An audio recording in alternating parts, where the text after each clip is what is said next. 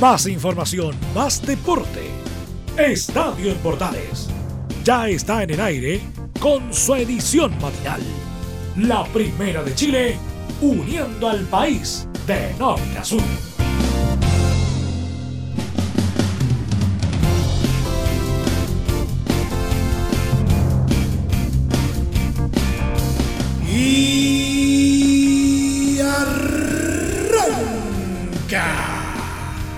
Señoras y señores, muy buenos días. Bienvenidos una vez más. Semana corta, sí, ya sabemos que es día miércoles, pero a pesar de todas las cosas que han estado pasando, estamos próximos a comenzar un fin de semana largo.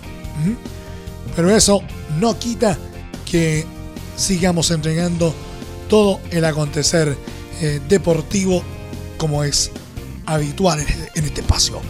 Tenemos mucho para contar, hay algunas novedades en el eh, fútbol eh, chileno, pero también mucha información de los chilenos por el mundo, también lo que nos deja el polideportivo. Tenemos un programa bastante interesante para el día de hoy en los próximos 30 minutos. Comienza una vez más como siempre.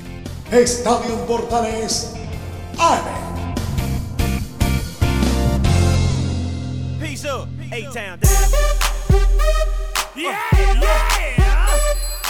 Desde el máster central de la Primera de Chile, uniendo al país de norte a sur, les saluda Emilio Freixas.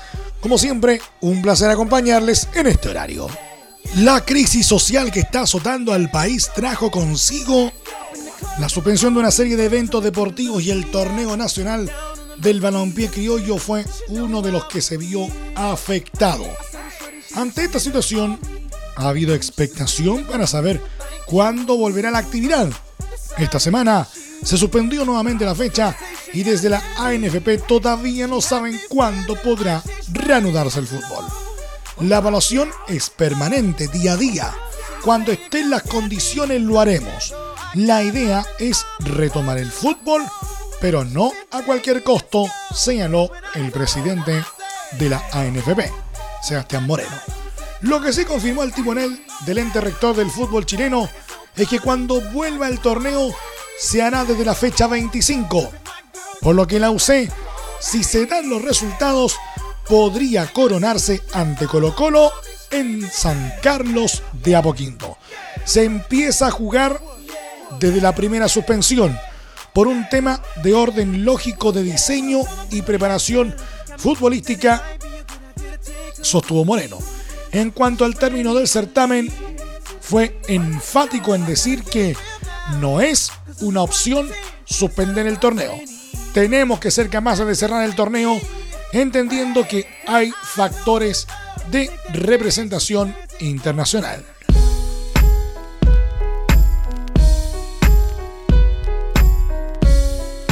Aníbal Moza, presidente de Blanco y Negro, se refirió a la delicada situación social que vive Chile y anunció que en Colo Colo fijaron un sueldo mínimo de 450 mil pesos para sus trabajadores. Nosotros hace una semana atrás pedimos información de finanzas y nivelar sueldos. Que no existan sueldos menores a 450 mil pesos líquidos. Me gustaría que fueran 500 mil, pero fijamos una valla mínima para los trabajadores. Esto será a partir de noviembre reconoció el máximo dirigente de la concesionaria que administra al cacique. Además, sobre las demandas en temas como trabajo, salud, vivienda, educación, transporte y pensiones, el empresario puertomontino sostuvo, si se solucionan esas cosas como prioridad, podríamos volver a la tranquilidad. El bien común está por delante. Esto no se trata de ceder o muñequear, se trata de limpiar la mesa poner estos temas y ver cómo podemos hacerlo de la mejor manera para la gente. Los políticos pasan, es como los dirigentes de fútbol. Nosotros pasamos y las instituciones quedan. Por último, Moza dijo que en el plantel algo están preocupados, como todo el país. Son parte de esta comunidad y los hemos apoyado cuando han manifestado su sentido. Y por el lado futbolístico están entrenando, y preparados para jugar en cualquier momento.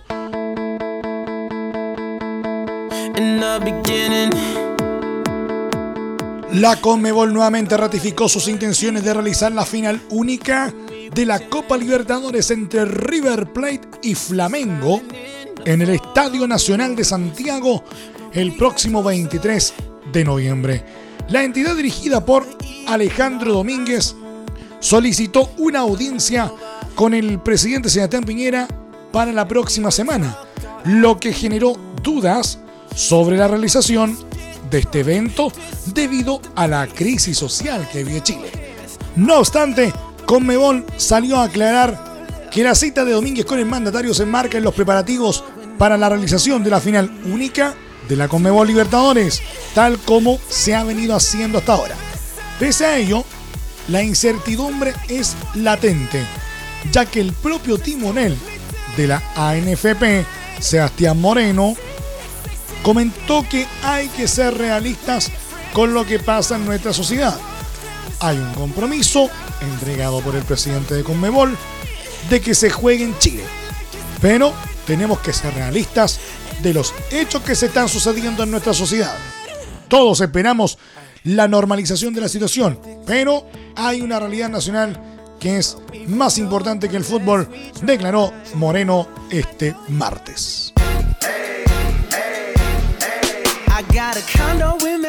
La selección chilena sub-17 enfrentará este miércoles a Haití por la segunda fecha del grupo C del Mundial de Brasil y el técnico Cristian Leiva se refirió a la importancia de conseguir una victoria que los mantenga con opciones de avanzar. Haití será un duro partido, pero por nuestra necesidad de sacar los tres puntos, debemos ganar el partido siendo consecuentes con la idea de juego, ser protagonistas, explicó el entrenador. El rival propone cosas, pero debemos ser nosotros los que buscamos el partido e imponer los términos para así marcar la diferencia. Ellos son un buen equipo. Vimos lo que hicieron contra Corea y los complicaron bastante, agregó sobre el rival. El entrenador también valoró que contará con todos sus futbolistas para el trascendental partido. Lo importante era recuperar a los jugadores después de un intenso primer partido. Hoy ya los teníamos a todos a disposición y tuvimos un buen entrenamiento, cerró. Chile, que debutó con una derrota en 2 a 0 ante Francia, jugará este miércoles a partir de las 20 horas con Haití.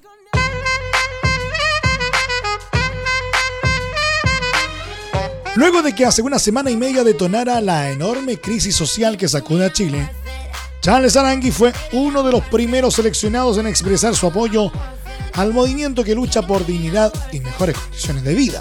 Este martes lo volvió a hacer. El príncipe habló fuerte y claro. Creo que esto se veía venir. Yo vivo en población, sé lo que sufre la gente y estoy con ellos. Si estuviera en mi casa, estaría luchando protestando junto a mi gente, porque mis amigos y mi familia están allí. La televisión no muestra nada de lo que está pasando, afirmó. Uno de los temas que más ruido ha generado son las violaciones a derechos humanos. El actuar de las Fuerzas Armadas y de Carabineros ha sido muy criticado por algunos sectores. En el tema político soy un ignorante, pero creo que es muy grave lo que ha pasado con los carabineros y militares en las calles. Hubo muertos, es muy fuerte cómo actuaron con la gente. Al presidente se le escapó de las manos el tema. Es un tema que iba a explotar en cualquier momento, no solo por el alza del metro, comentó el actual volante del Bayer Leverkusen. En varias ciudades del país se han registrado saqueos a tiendas comerciales el ex Universidad de Chile no está seguro de a quién le corresponde la autoría de esos hechos. Después de todos los videos que han circulado en redes sociales, es todo muy raro lo que pasa. No te puedes tirar un pego tranquilo. Yo no le escribo a las policías cuando hablan de saqueos a los supermercados, afirmó el bicampeón de América. El ex Universidad de Chile se crió en Puente Alto, en un barrio donde la vida cuesta y casi no se ven oportunidades de mejora. Entiende la rabia y la necesidad de un cambio estructural. Yo cuando estoy en el barrio me doy cuenta que la gente no llega a fin de mes. Estoy junto a ellos y ahora que salieron a las calles no deben dejar de empujar, no pueden retroceder, a pesar de los abusos policiales. El que nació con plata no se pone en el lugar del otro, expresó. Finalmente, Aranguis dejó un mensaje para las personas que siguen movilizados a lo largo del país. Sigo apoyando a la gente que tiene los huevos para salir cada día, a pesar de todo lo que aguantaron y todo lo que sufrieron los últimos días y todavía siguen con ganas de cambiar esto. Un abrazo y fuerza a todos.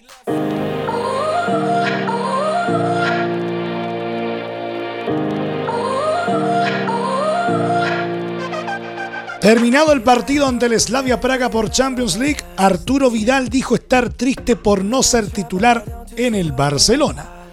Tras esas declaraciones, el técnico Ernesto Valverde lo puso desde el arranque en el duelo ante el Valladolid por la Liga Española.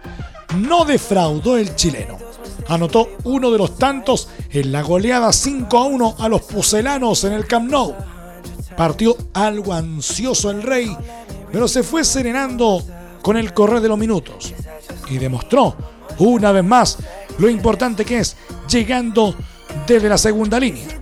El triunfo deja a su equipo con 22 puntos y momentáneamente líder a la espera de lo que haga el sorprendente Granada.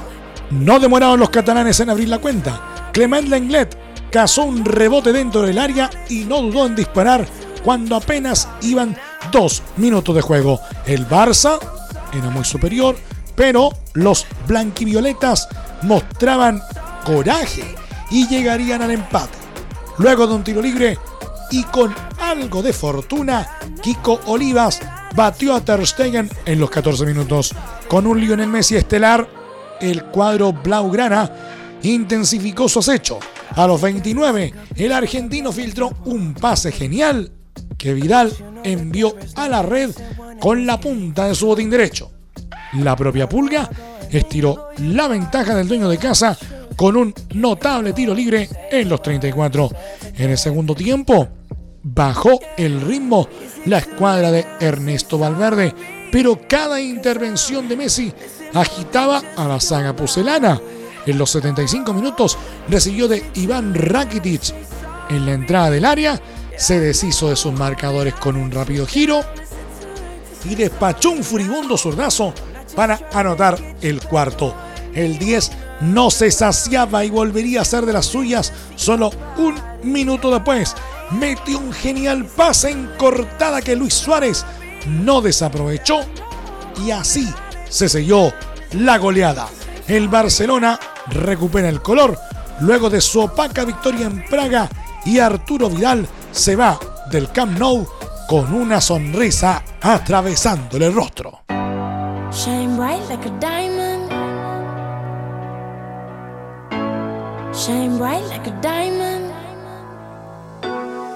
Y precisamente en línea con lo anterior, Arturo Vidal jugó un buen partido en el triunfo del Barcelona ante el Valladolid y además anotó el segundo gol de los catalanes. Con el marcador empatado a uno, el volante chileno picó al área y conectó con la punta de su botín derecho un gran envío de Lionel Messi. Eso es lo que quiere el técnico Ernesto Valverde de él. Arturo Vidal le pedimos que llegue al área porque ya tenemos jugadores para distribuir el juego. Lo bueno que tiene es su llegada, porque puede ser decisivo comentó en conferencia de prensa.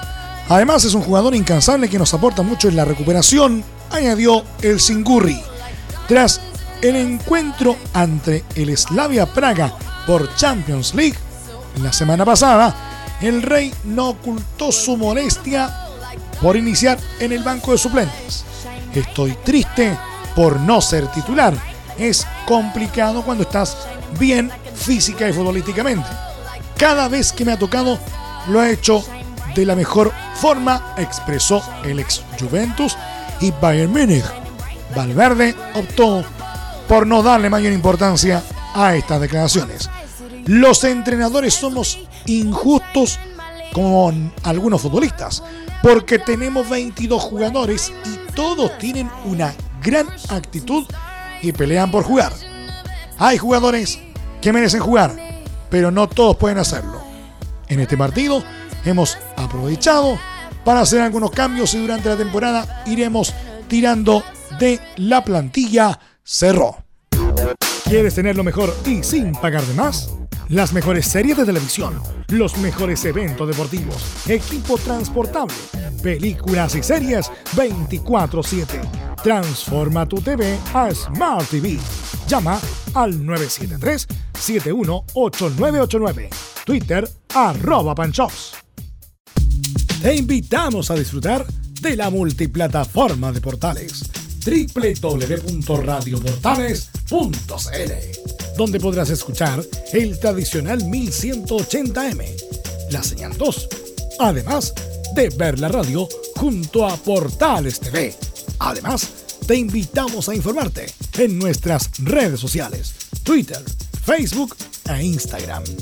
Ya lo sabes, www.radioportales.cl, la multiplataforma de la Primera de Chile. ¿Necesitas promocionar tu marca o producto? Anunciar en la Primera de Chile es rápido, fácil, con cobertura nacional y no cuesta tanto. Contáctanos al correo comercial arroba. Tenemos una propuesta a tu medida, porque en la Portales te queremos escuchar. Entre Marco Grande y Marco Chico, media vuelta y vuelta completa. Escuchas Estadio en Portales en la Primera de Chile, uniendo al país de norte a sur.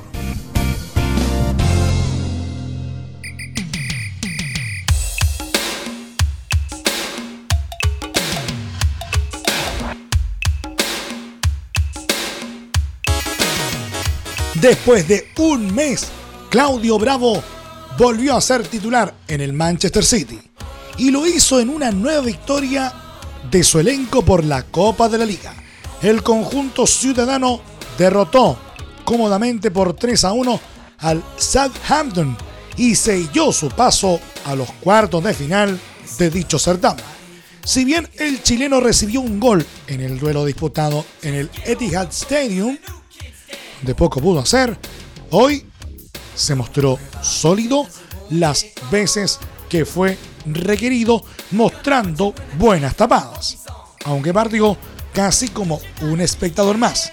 Claro, porque el City exhibió un dominio casi absoluto desde el principio del encuentro, disputándolo prácticamente en campo contrario. El criollo apenas tocó un par de veces la pelota, aunque solo para entregarla a los defensas y salir jugando desde el fondo. Así, la apertura de la cuenta llegó a los 20 minutos tras una jugada preparada desde el tiro de esquina. Bernardo Silva sirvió un centro perfecto que Nicolás Otamendi conectó para poner el 1-0 transitorio. Poco después apareció Sergio Agüero, específicamente a los 38 minutos, para conectar en la boca del arco un centro enviado por Kyle Walker y decretar así el 2 a 0 parcial poco antes del descanso. En el complemento, el ritmo del partido no cambió. El conjunto ciudadano mantuvo la presión y a los 56 minutos cayó el tercero. Remate potente de Riyad Mares y Agüero desvió para poner el 3 a 0 y su segundo personal. Luego, el Southampton logró meterse en el partido y llegó con peligro al arco Sky Blue, pero Bravo supo responder de buena manera. Y si bien a los 75 minutos Jack Stephens descontó con un certero cabezazo, poco pudo hacer el chileno para evitar la conquista, ya que fue con un remate muy esquinado casi en área chica. Con esto, el portero criollo volvió a responder con el City en la Copa de la Liga y sumó una nueva actuación como titular. Ahora seguramente volverá a decir presente cuando el elenco que dirige Josep Guardiola busque el paso a las semifinales del certamen.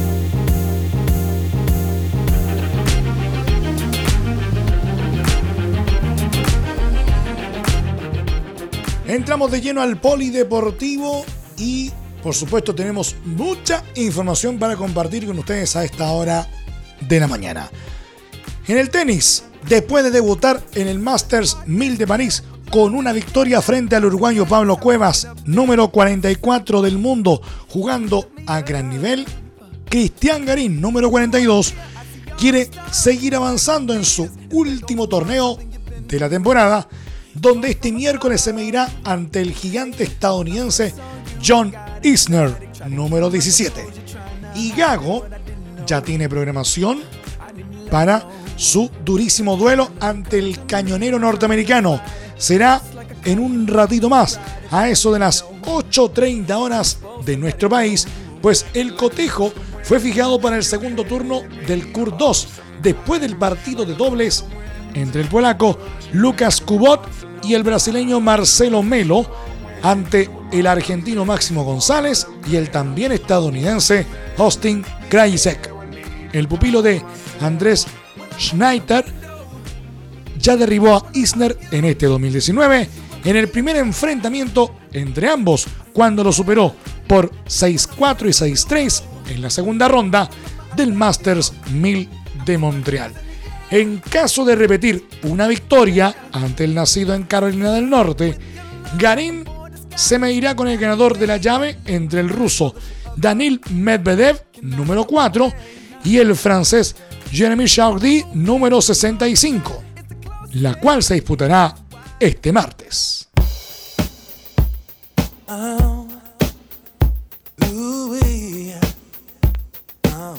Mari de Vargas, judoka chilena, saca cuentas alegres tras su participación en el Grand Slam de Abu Dhabi donde tuvo una destacada actuación que hoy le estaría dando su clasificación a los Juegos Olímpicos de Tokio 2020.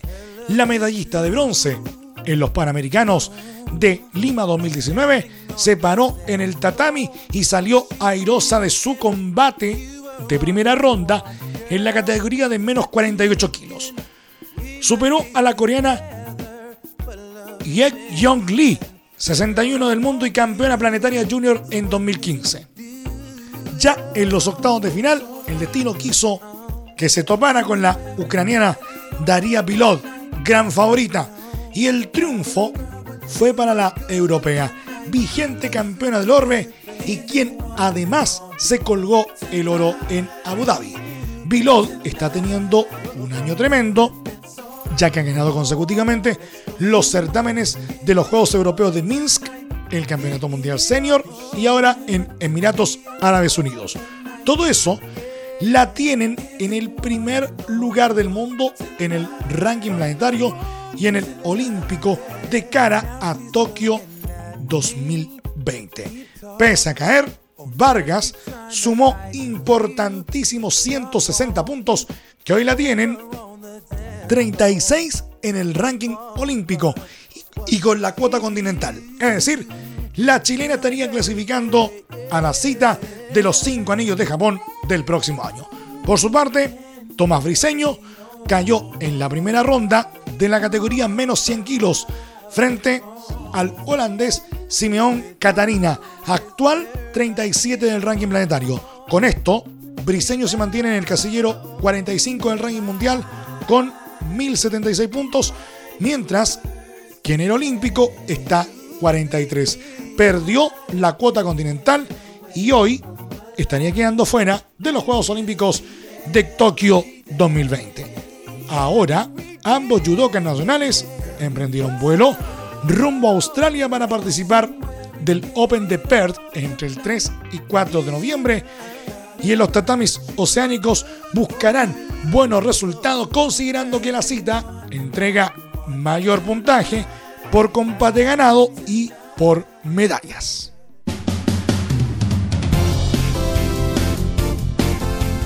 Nos vamos. Gracias por la sintonía y la atención dispensada. Hasta aquí nomás llegamos con la presente entrega de Estadio en Portales en su edición AM por todas las señales de la Primera de Chile uniendo al país de norte a sur. Les acompañó Emilio Freixas. Muchas gracias a quienes nos sintonizaron a través del 1180M, a través de la señal 2 a través de Portales TV y también, por supuesto, a través de nuestros medios asociados, como así también a través de la Deportiva de Chile, radiosport.cl. Continúen en sintonía de Radio Portales con la mejor programación en todas y cada una de nuestras señales. Más información luego a las 14 horas en la edición central de Estadio en Portales con Carlos Alberto Bravo y todo su equipo.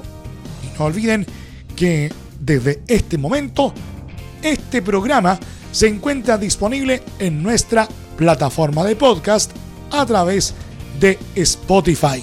Búsquenos como Estadio en Portales.